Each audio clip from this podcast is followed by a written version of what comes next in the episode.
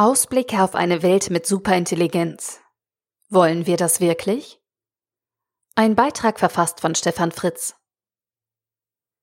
Tom Hillenbrand nimmt uns ein zweites Mal mit in die Welt der Hologrammatiker, in eine vorstellbare nahe Zukunft, die ohne eine allmächtige KI leben will, aber doch von ihr beeinflusst wird. Im ersten Band, Hologrammatica, war diese Welt neu und wurde entwickelt. Jetzt ist die Hologrammatica einfach da und liefert die Realität für den neuen Plot. Hologrammatica bedeutet, dass wir keine VR-Brillen mehr benötigen, weil es ein weltumspannendes Projektnetz gibt, mit dem Holotexturen auf die reale Welt überlagert werden können. Jeder Gegenstand kann damit zwar nicht seine Form, aber seine Oberfläche verändern. Und wir Menschen können mit diesen Holotexturen unser Aussehen anders erscheinen lassen. Hologrammatika bedeutet aber auch, dass wir Gehirne digitalisieren können. Kogits.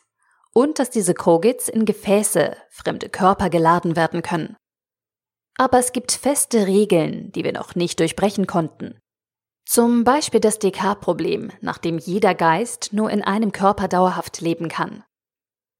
Hillenbrand gelingt es, dass wir mit den Charakteren des Buchs eintauchen in deren Alltagswelt mit Supermärkten, U-Bahnen, Arbeit und Unterhaltung. Wie diese Technologien und Rahmenbedingungen neue Möglichkeiten, aber auch Grenzen schaffen und welche skurrilen Dinge wir Menschen in einer solchen Welt würden tun können. In dieser Welt der Hologrammatiker findet eine spannende und rasante Entdeckungsgeschichte mit Agenten statt.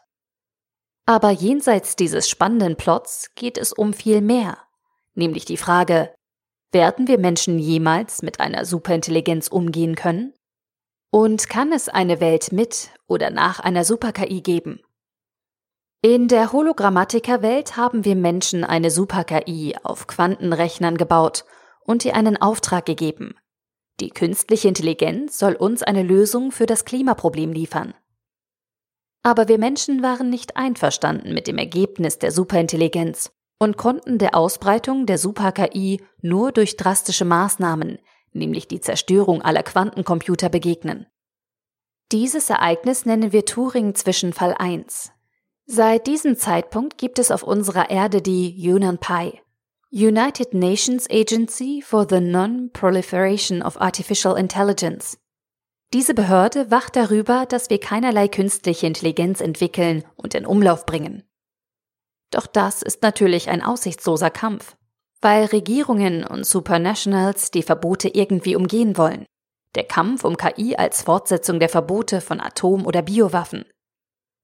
Und während die Welt der Hologrammatiker auf den nächsten Turing-Zwischenfall zusteuert, erhalten wir als Leser Gelegenheit, uns näher mit den Auswirkungen der Existenz einer Super-KI auf unsere Menschheit zu beschäftigen. Kann es zwei Super-KIs auf diesem Planeten geben? Würden diese sich selbst gegenseitig zerstören wollen oder sich verbünden? Haben wir überhaupt eine Chance, mit einer Superintelligenz zu kommunizieren, ohne manipuliert zu werden?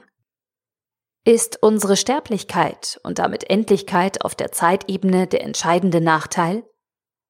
Kann es eine Super-KI jemals gut mit uns meinen? Können wir jemals mit einer oder mehreren Super-KI in dieser Galaxie zusammenleben? Natürlich gibt es keine verlässlichen Antworten auf diese Fragen. Aber Cube entführt uns in eine Welt, die die Dringlichkeit zur Beantwortung dieser Fragen etwas mittelbarer erscheinen lässt, als wir dies in unserem heutigen Alltag erleben. Daher ist Cube für mich mehr als eine spannende Science-Fiction-Geschichte. Es ist eine von vielen Möglichkeiten für unsere Zukunft, anhand derer wir uns darüber klar werden können, ob wir so wirklich leben wollen. Tom Hillenbrand, Cube, Thriller, aus der Welt der Hologrammatika, Band 2, Erschienen bei Kiwi Taschenbuch, 560 Seiten für 12 Euro oder als Kindle-Ausgabe für 9,99 Euro. Der Artikel wurde gesprochen von Priya, Vorleserin bei Narando.